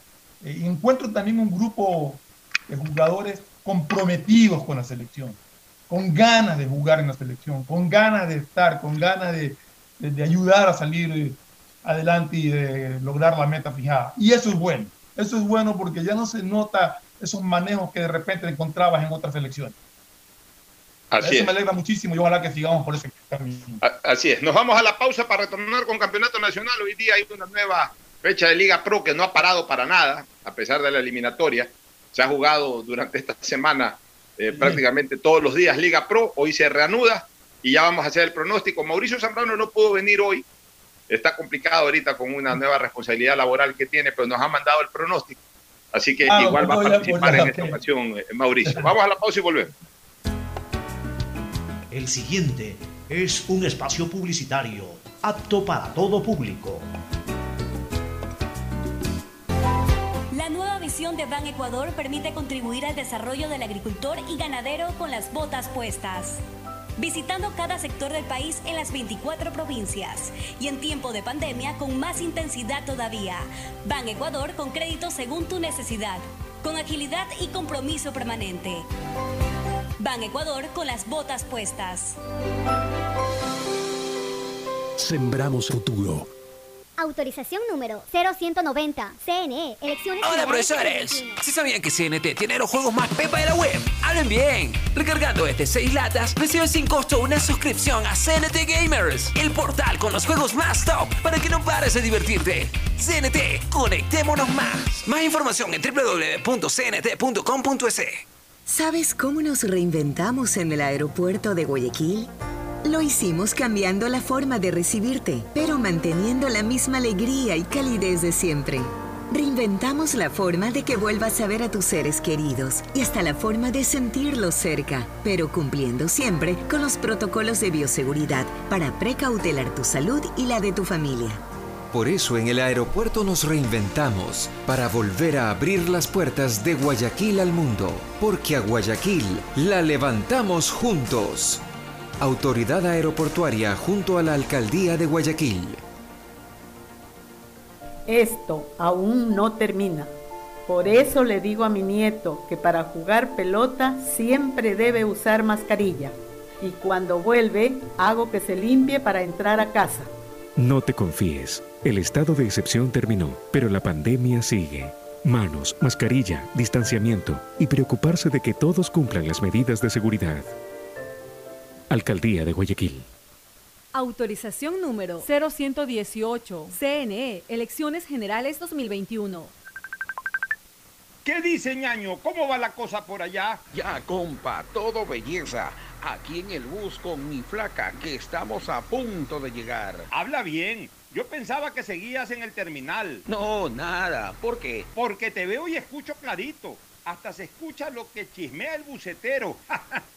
Lo que pasa, brother, es que activé un paquete prepago de Claro que ahora me da el doble de gigas en paquetes de 1 a 6 dólares. Así que donde esté tengo señal para videollamar. Visa nota, próxima semana me voy a la playa. ¿Dónde lo compro? En todos lados, hasta en Super Easy y en Agripag, mi ñaño, facilito. Ya vamos a llegar.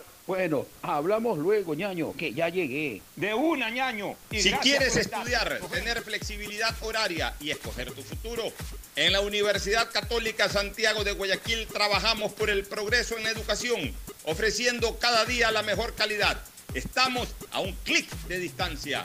Contamos con las carreras de marketing, administración de empresa, emprendimiento e innovación social, turismo, contabilidad y auditoría, trabajo social y derecho. Sistema de Educación a Distancia de la Universidad Católica Santiago de Guayaquil, formando líderes siempre. ¿Qué más, mi Harrison Ford? ¿Y vos? ¿Ya te cambiaste a CNT? ¡Vivo, vivo!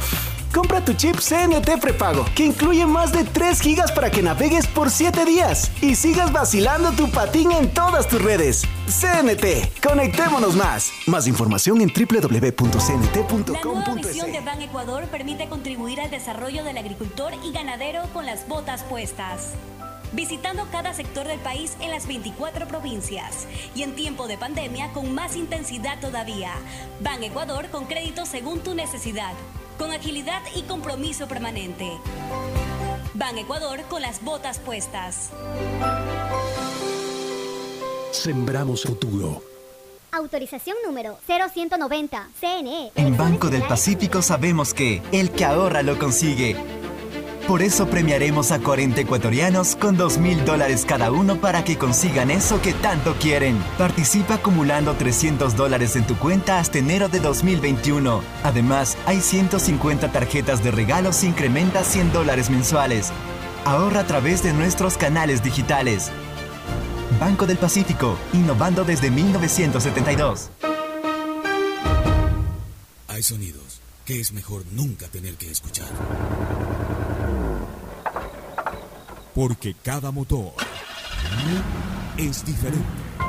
Desde hace 104 años, Lubricantes Cool mantiene la más alta tecnología y calidad en línea de aceites para motores a diésel y gasolina. Está hecho con una fórmula especial para dar excelente protección a todo tipo de motores, evitando el desgaste prematuro de pistones, anillos y árbol de levas, ayudando a mantener limpio el motor y libre de depósitos que se forman por las altas o bajas temperaturas. Dele a su motor lo que se merece. Lubricantes Gulf, la más alta tecnología en lubricación. 104 años preservando la vida de su motor. Lubricantes Gulf. Gulf es más lubricante.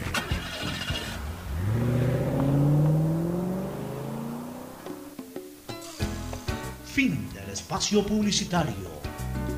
Usted está escuchando un programa de opinión, categoría O, apto para todo público. Bueno, retornamos ya a la parte final. Hoy hay Liga Pro, Fernando.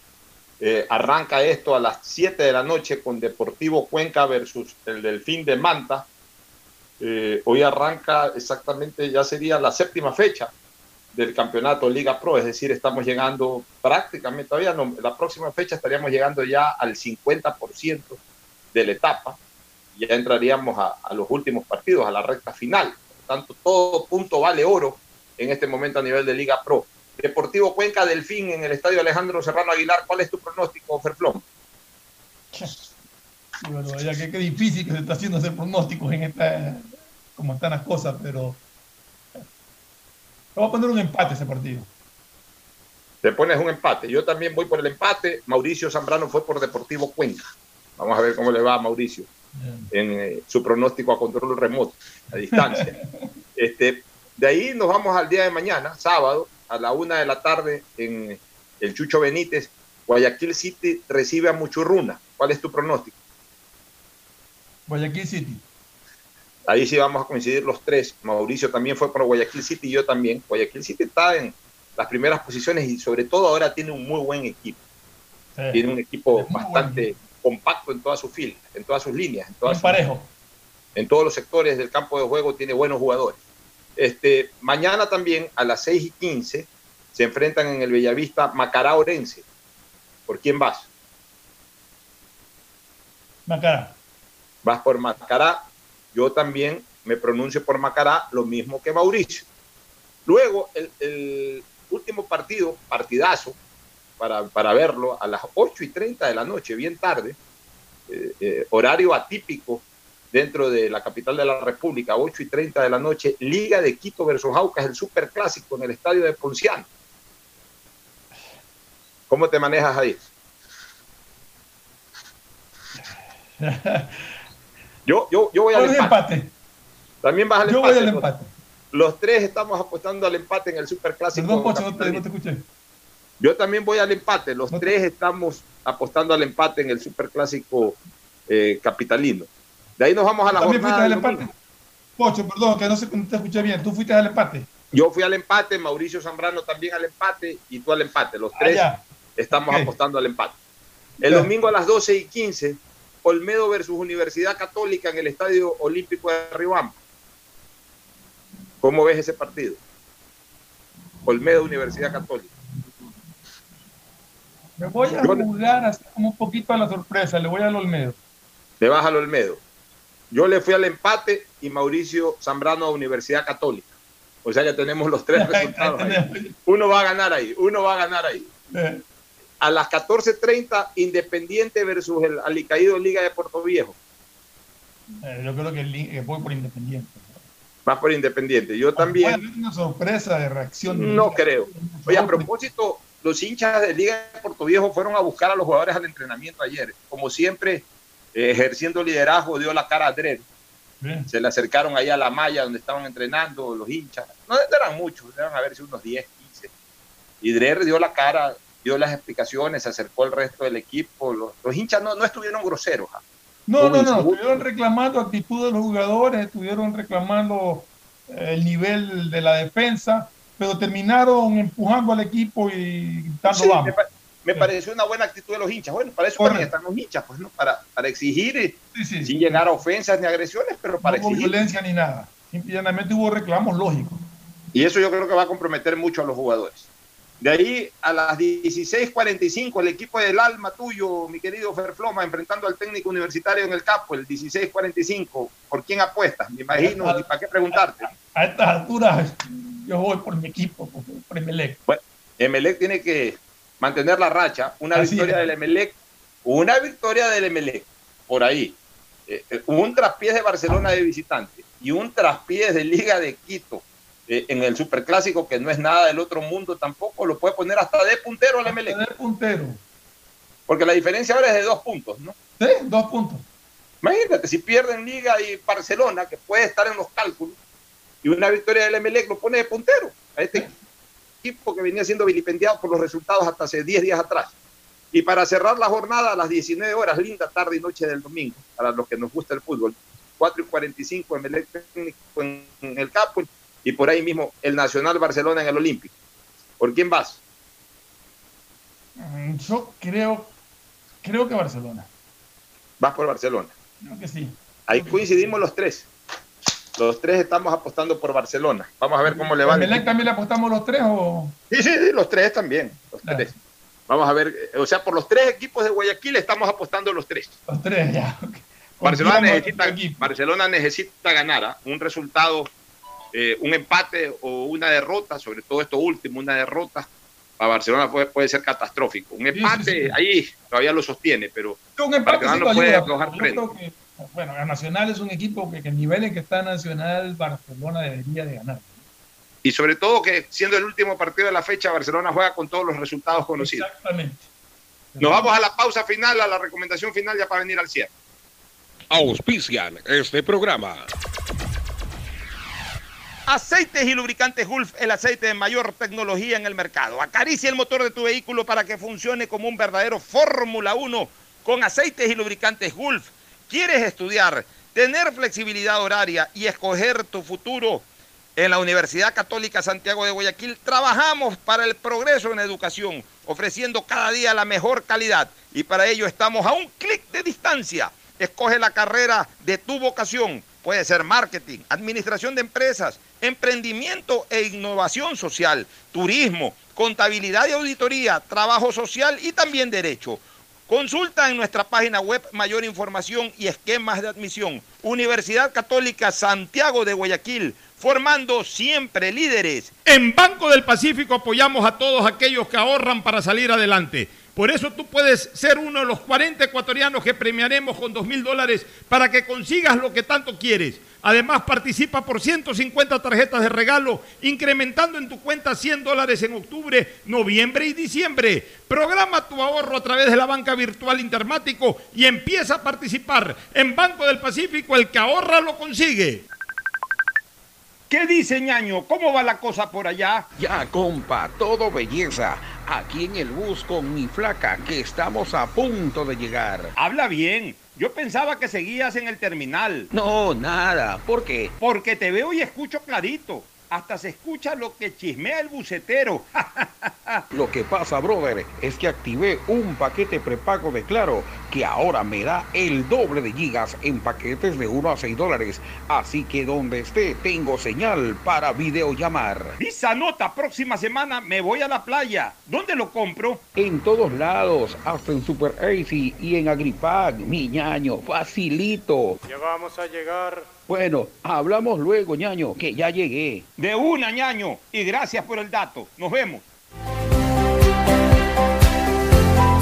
La nueva visión de Ban Ecuador permite contribuir al desarrollo del agricultor y ganadero con las botas puestas. Visitando cada sector del país en las 24 provincias y en tiempo de pandemia con más intensidad todavía. Ban Ecuador con crédito según tu necesidad, con agilidad y compromiso permanente. Ban Ecuador con las botas puestas. Sembramos futuro. Me cuido, yo me Para poder abrazarnos nuevamente y volver a compartir, yo me cuido. Un aporte a la ciudadanía de Seguro Sucre, tu lugar seguro. Estamos en la hora del pocho. Bueno, ya solamente para cerrar, Fernando, espero estar el lunes. Ojalá nos podamos ver el día lunes ya en estudios centrales, pendiente de esta fecha de Liga Pro y por supuesto alentando a nuestra selección, mirando ya la página del éxito en La Paz, queriendo mantenerlo también en Quito el próximo martes. Fernando. Hoy día también hay partidos de eliminatoria. Quedan ¿Sí? pendientes tres partidos. Hay un partidazo a las 4 de la tarde, si no me equivoco, que es Colombia-Uruguay, que nos eh, ah, nos interesa muchísimo conocer cuánto queda ese partido. Hay que estar pendiente del resto de la eliminatoria. Listo. Gracias por su sintonía. Este programa fue auspiciado por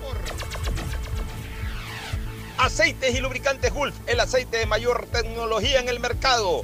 Si quieres navegar más, los paquetes prepago claro de 1 a 6 dólares te dan el doble de gigas para duplicar tu diversión. Activa ahora tus paquetes prepago en tu punto claro favorito a nivel nacional. Por ti, más conectados. Universidad Católica Santiago de Guayaquil y su plan de educación a distancia formando siempre líderes. En Banco del Pacífico apoyamos a los que ahorran para salir adelante. 40 ecuatorianos serán premiados con 2 mil dólares por sus ahorros para que consigan lo que quieren. Si aún no tienes cuenta, ábrela a través de la APP Onboard BDP. Banco del Pacífico, el que ahorra lo consigue. Ban Ecuador con la nueva visión que permite contribuir al desarrollo del agricultor y ganadero con las botas puestas. Ban Ecuador con crédito según tu necesidad, con agilidad y compromiso permanente, sembrando futuro.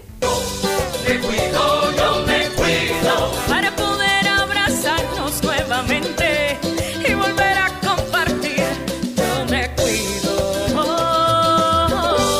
Un aporte a la ciudadanía de Seguro Sucre, tu lugar seguro. El siguiente es un espacio contratado. Radio Atalaya no se solidariza necesariamente con las opiniones aquí vertidas. Hoy en el deporte llega gracias al auspicio de Banco del Pacífico. 13 de noviembre de 1964 nace Carlos Muñoz Martínez, delantero que con goles se ganó el cariño de los hinchas de Barcelona y del fútbol ecuatoriano. De Filambanco fue traspasado al cuadro amarillo en 1990, donde fue pilar para llevar a Barcelona a su primera final de Copa. Con sus desbordes y goles contribuyó al título del 91. Con la camiseta de la selección nacional jugó las eliminatorias del 89 y 93, así como la Copa América del 91 y del 93 en nuestro país. Su gol a Universidad Católica de Chile es considerado uno de los más hermosos en la historia de la Copa Libertadores. Tres días antes de su fatal accidente que le cegó la vida, anotó tres goles que llevaron a Barcelona a una nueva Copa. Un inmortal de la historia canaria. Banco del Pacífico te trae Banca Celular, tu banco a la mano sin necesidad de usar internet ni wifi. Ajá, Simón. ¿Y qué puedo hacer con eso? Con Banca Celular puedes realizar retiros, pagar tus servicios básicos y hacer hasta recargas de tiempo aire. Oye, no, eso está buenísimo. ¿Cómo lo uso? Solo tienes que marcar asterisco 844 numeral si eres CNT o asterisco 8444 numeral para Claro, Movistar y Twenty. Tu banco a la mano con Banca Celular. Banco del Pacífico, innovando desde 1972.